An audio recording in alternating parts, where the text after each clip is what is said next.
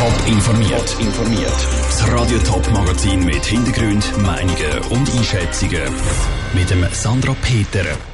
Wie Bundesräte richtig können vor Terroranschlägen geschützt werden und wie es beim EHC Winterthur nach der Freistellung vom Trainer Michel Zeiter weitergeht, das sind zwei von den Themen im Top informiert. Zuerst aber noch zu einer anderen Meldung. Gerade zweimal haben heute im Top-Sendegebiet die Sirene gekühlt. Das Dachsen am 5 über halb 10 am Vormittag und das Frauenfeld am 11 also vor knapp 45 Minuten. Es ist in beiden Fällen ein Fehlalarm gewesen. Es hat also nie Gefahr gegeben für die Bevölkerung. Es sind auch keine Massnahmen nötig. Mehr Informationen dazu gibt es auf toponline.ch. Der Bundesrat ist immer mehr gefördert. Das vor allem durch Anschläge von Terroristen, wie das Bundesamt für Polizei FEDPOL in den 20 Minuten schreibt. In seiner neuen Strategie zu der Kriminalitätsbekämpfung steht, dass der Bundesrat im letzten Jahr 40 ernste Drohungen bekommen hat. Und dass in der Schweiz 66 Geförder wie IS-Rückkehrer oder mutmaßliche Dschihadisten leben. Wie sich die Gefahr auf das Leben vom Bundesrat auswirken könnte, im Beitrag von Pascal Schlepfer. Der Bundesrat der wird heute schon besonders gut geschützt, sagt der Personenschutzexperte Marco Fitz. Er ist seit über 25 Jahren Geschäftsführer von der Starco Security. Bundessicherheitsdienst der BSD der analysiert dazu tagtäglich die Sicherheitsleute von diesen Magistratspersonen. Schutzmaßnahmen werden darauf äh, risikobasiert eigentlich bestimmt und dann auch eingesetzt. Das heißt also, dass heute eigentlich auch schon ein Schutz von einem Bundesrat äh, 24 Stunden möglich ist und auch teilweise auch schon ausgeübt wird. Sollte die Bedrohung immer weiter steigen, sei aber auch eine Art Secret Service, der Personenschutz für den US-Präsident, auch in der Schweiz für den Bundesrat denkbar. Die Leute, das sind hochspezialisierte Spezialisten, sind sich natürlich heute schon gewöhnt, einen Bundesrat oder eine Magistratsperson in allen Lagen eigentlich zu begleiten. Sei das zu Fuß, sei das im Fahrzeug, sei das in der Bahn, sei das um Schiff, sei das an öffentlichen Veranstaltungen. Also da hat die Schweiz heute auch schon ebenfalls grosse Erfahrungen. So ein 24-stündiger Personenschutz sei aber eine massive Einschränkung für die betroffenen Personen, sagt der Experte Marco Fetz weiter. Ein Personenschützer wüsste manchmal sogar mehr als der Partner diehei. Darum gäbe es Bundesräte, die sich stark gegen einen Personenschutz wehren.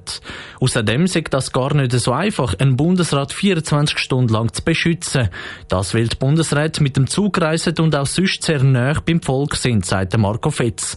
Besonders gefährlich sind öffentliche Veranstaltungen. Weil da kann sich eine Gegenseite gezielt vorbereiten und Informationen beschaffen. Magistrate sind dem Angreifen dann eigentlich bekannt, oder? Aber Personenschützer kennen oft Angreifen nicht im Vorfeld und somit sind sie eigentlich noch die letzte Verteidigungslinie für eine Schutzperson. Der Personenschutzexperte Marco Fetz im Beitrag von Pascal Schlepfer.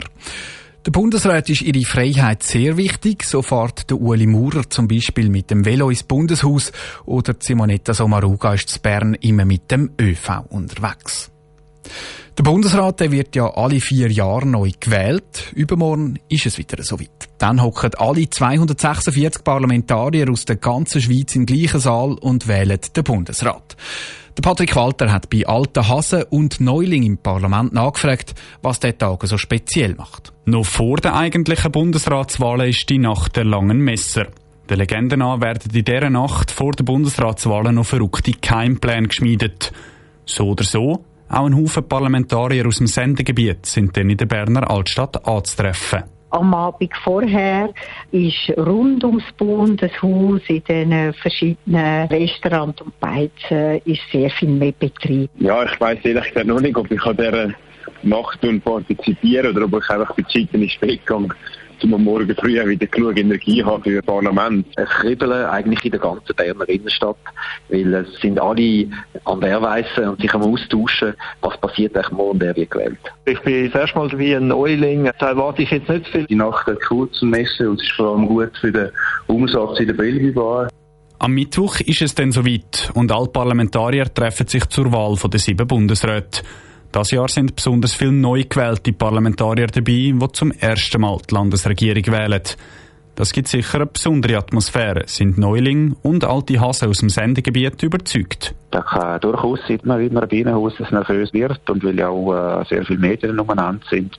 Das ist sicher gerade für neue Nationalräte eine Art Erlebnis. Die Bundesratswahl ist ja etwas, was nicht alle Bürgerinnen und Bürger mal machen in ihrem Leben. Etwas Ehrwürdiges, dass in dem Moment wo man äh, die schweizerische Landesregierung wählt. Das wird hypernervös sein. Bis in die letzte Sekunde wird noch hin und her lobbyiert und versucht, Stimmen zu machen. Es geht ja immerhin darum, dass man eigentlich die sieben Leute, die unsere Regierung anführen, unser Land anführen, dass die gewählt werden. Bei der Wahl dieses Jahr wollen alle sieben Bundesräte wiedergewählt werden.